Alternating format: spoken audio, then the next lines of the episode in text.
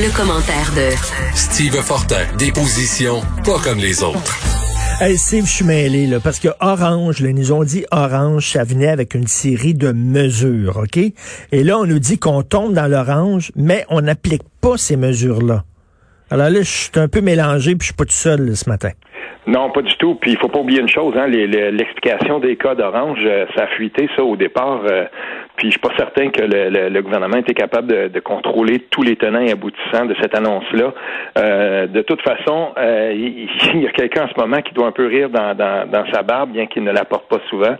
C'est Pascal Bérubé, parce que quand on a été particulièrement courroucé dans les cercles caquistes, quand Pascal Bérubé a dit ouais, mais tu sais, la popularité de, de François Legault, c'est très très très important puis force est de constater, je lisais euh, Rémi Nadeau dans nos pages aujourd'hui, il vise juste, à mon avis, euh, c'est difficile de s'y retrouver parce que on voit bien là que euh, c'est très difficile pour le gouvernement de d'étendre les mesures là, où ça pourrait faire le plus mal. Puis surtout, on veut éviter à tout prix que euh, on retombe trop rapidement dans des mesures trop coercitives, lesquelles seraient très impopulaires. Parce que on sait au gouvernement, et on n'est pas fou, euh, les stratèges regardent ce qui se passe ailleurs euh, au pays, et la popularité en temps de pandémie d'un gouvernement, d'un premier ministre, ben c'est quelque chose qui est très, très volatile. Et je suis certain, moi, que dans les cercles rapprochés des conseillers du premier ministre, on regarde ces chiffres-là. Et en tout cas, il si on avait vraiment voulu être conséquent, là, il y a deux choses qu'on aurait fait d'après moi, Richard, c'est que euh, on aurait on aurait probablement là, dès le départ euh, été beaucoup plus frileux avec les bars puis les rassemblements. Mm. Ça c'est ça c'est moi.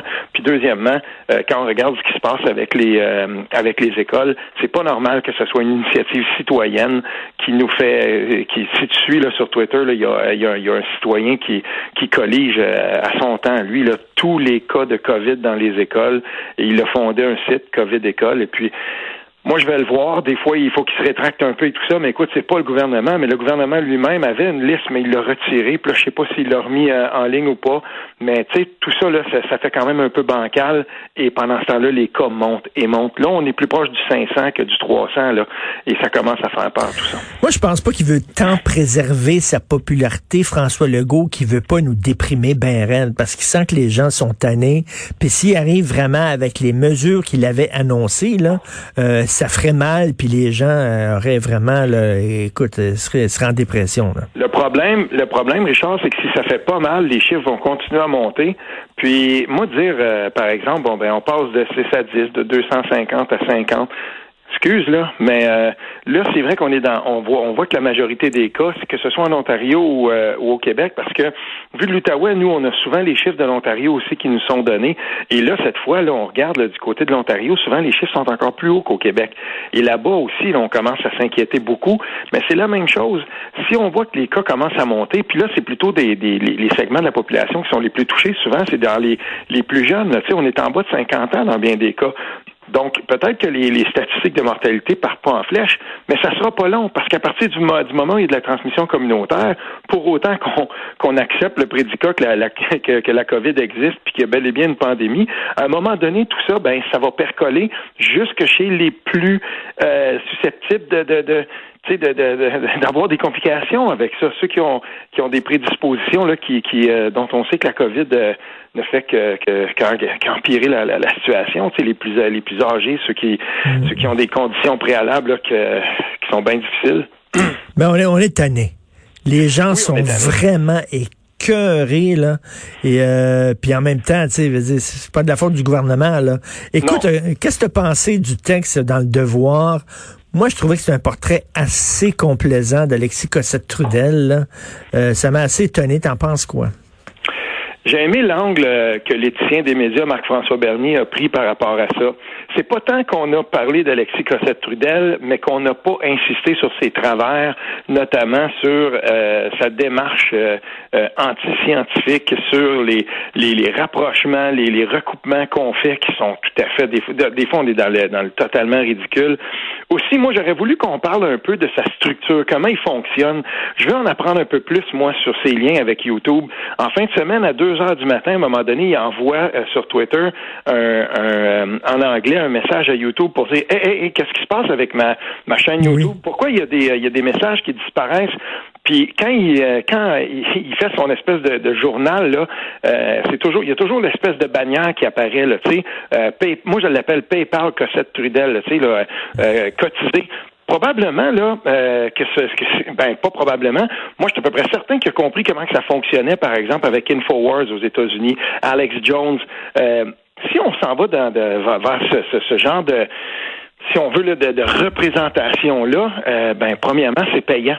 Donc, euh, c'est ça. Moi, j'aurais voulu savoir un peu comment il fonctionne, puis qu'on gratte un petit peu plus euh, la manière dont il, euh, il recrute. Mais je comprends pas comment ça se fait que la presse a publié un texte aussi complaisant sur Xavier Camus, et là, que Le Voir publie un texte aussi complaisant sur Alexis Cossette-Trudel. OK. Le, le, truc, là, moi, je, je l'ai mentionné, ça. Le truc sur Camus, là, je, je l'ai dit dans le passé, la journaliste qui avait écrit ça, son nom m'échappe, j'ai pas regardé ça ce matin, mais la journaliste qui avait écrit le texte sur Camus, moi, j'ai refusé de participer. C'est sûr que si tu tapes euh, Xavier Camus, tu vas tomber assez rapidement euh, sur un texte que j'avais que j'avais écrit sur lui, puis ça avait été, ça avait tout ça lancé une espèce de de, de, de, de tourbillon dans lequel moi je voulais plus euh, je voulais plus me, retrouver. Fait que ce que j'ai fait, c'est que j'ai bloqué la mmh. plupart des gens qui étaient là-dedans, puis j'avais plus le goût parce que se frotter à cet extrémisme-là, c'est très très, très difficile, c'est prenant, c'est, écoute, euh, l'intimidation, les menaces, ça va donc moi j'en ai, j'étais écœuré. Et j'ai expliqué ça à la journaliste. Et à un moment donné, ben, elle, m'avait expliqué elle-même, ben, il n'y a pas beaucoup de monde, tu sais, qui veulent, elle, se butait toujours au même, euh, si on veut, au, même refus des gens qui disent, ah, j'ai pas le goût d'embarquer là-dedans, c'est, ils sont totalement fêlés, ces gens-là. Mais c'est la même chose avec les conspirationnistes, d'une certaine façon. Je viens de publier, moi aussi, hein, de quelques statuts qui étaient très, très critiques de la démarche de, d'Alexis Trudel euh, Cossette Trudel, ben qu'est-ce que tu penses qui arrive? Ils sont encore pires. C'est ah les pires de tous. Et, et tu le sais, tu, ben oui, ils sont vraiment élevés, là. C'est des centaines de commentaires, c'est des. Tu te fais traiter de tout et non. En tout cas, tu sais, c'est ça. On est, on est là-dedans. Pour, c'est pour ça que moi je les ai comparés. Mais... C'est pas tant parce qu'ils sont exactement pareils, là, toute proportion gardée, mais dans les, c'est des chambres d'écho qui sont absolument toxiques. Et, et là-dessus, je trouve qu'ils se ressemblent. Oui, tout à fait, tout à fait. Écoute, à la fin du texte du devoir sur Alexis Cossette Trudel, Alexis Cossette Trudel dit qu'il va prendre ses distances avec QAnon, toute la gang qui croit que bon, il y a des messes sataniques, euh, pédérastes, etc., là, qui, qui impliquent les, démocrates. Il va prendre ses distances, qu'il va enlever toutes les références à QAnon sur son site, mais quand tu lis entre les lignes, c'est pas parce qu'il ne croit plus à ça, c'est parce que ça, ça, ça, le, ça, ça lui enlève de la crédibilité. Donc c'est ça, il enlève ça là. C'est exactement ça. Puis en même temps, pour lui, euh, c'est une façon d'essayer de se rendre un petit peu plus acceptable dans un éventail plus grand de la population. Parce que là, quand on commence à parler des messes pédophiles, ben, tu sais, toutes ces affaires-là, les sataniques, ça le ridiculise, ça le place dans une marginalité telle que euh, ça lui empêche toute possibilité de croissance. Et là, ce qu'il veut faire, c'est essayer d'élargir justement le modèle euh, d'un Alex Jones. Il va essayer de se mm. rendre un petit peu plus, tu sais, plus il agrandit son cercle, là, plus fréquentable. Il va essayer de se rendre plus fréquentable, moins radioactif. Et là-dessus, ben, le devoir l'a aidé. Ben, je suis pas sûr, moi, qu'on l'a aidé parce qu'à un moment donné, euh, plus on expose, parce que plus on expose ce gars-là, plus on va aussi exposer euh, ce en quoi il croit et des, des choses qu'il a qu'il a partagées dans le passé. Puis moi, là, je, je, suis certain, certain qu'il n'y a pas d'avenir euh, dans, dans ce, cette espèce d'optique-là de dire que la pandémie n'existe pas, puis de continuer à fréquenter les, les gens. J'ai vu, OK, j'ai vu, moi, des, des, des comptes qui sont pas des comptes trolls, là. J'ai, quand, quand je regarde un peu, parce que ça m'arrive, des fois, on me partage des trucs. Par exemple, il y a un, y a, un ami à moi qui, qui, qui dit, ben écoute, il dit, moi, mon frère, c'est plate à dire, là, mais il est vraiment comme carré là-dedans, tout ça. Puis il est allé dans une manifestation, puis il montrait une, une, une discussion de, de, de, gens qui avaient été à cette manifestation-là. Il y a des gens qui ont été qui, qui l'ont attrapé, la COVID, puis c'est pas toujours le fun. Ah oui. Puis il y avait une des personnes qui disait dans le groupe, écoutez, là, moi je suis allé, euh, ça, ça, faisait quelques semaines de ça, puis il dit, j'ai passé l'enfer. Ah oui. attrapé cette affaire-là. Il dit débarquez-moi de tout ça. Je veux plus rien savoir. Puis là, d'autres gens qui disaient non, c'est pas vrai, c'est pas ça que t'as attrapé tout ça. Puis à un moment donné, le type là, mais tu voyais les tirades. Puis je me suis dit ben ça se peut pas qu'ils se, se rassemblent tout le temps ces gens-là à coups de centaines puis qu'il n'y ait pas de cas. Mais il y en a. Mais je vais te dire une chose. L'ami en question me disait, ça n'a pas été long qu'ils ont tout effacé ça. Ben oui. Certains ben ne veulent oui. pas que ça, que, que ça apparaisse, mais attention. Là, Mais c'est drôle, c'est les- de l'avenir là-dedans. C'est les premiers à nous dire le gouvernement nous cache des choses, mais eux cachent des choses à leurs propres followers. Tous les extrémistes le font, que ce soit justement tout- toutes les chambres d'écho toxiques le font. Ils vont fa- ils vont fabriquer une réalité qui n'existe pas.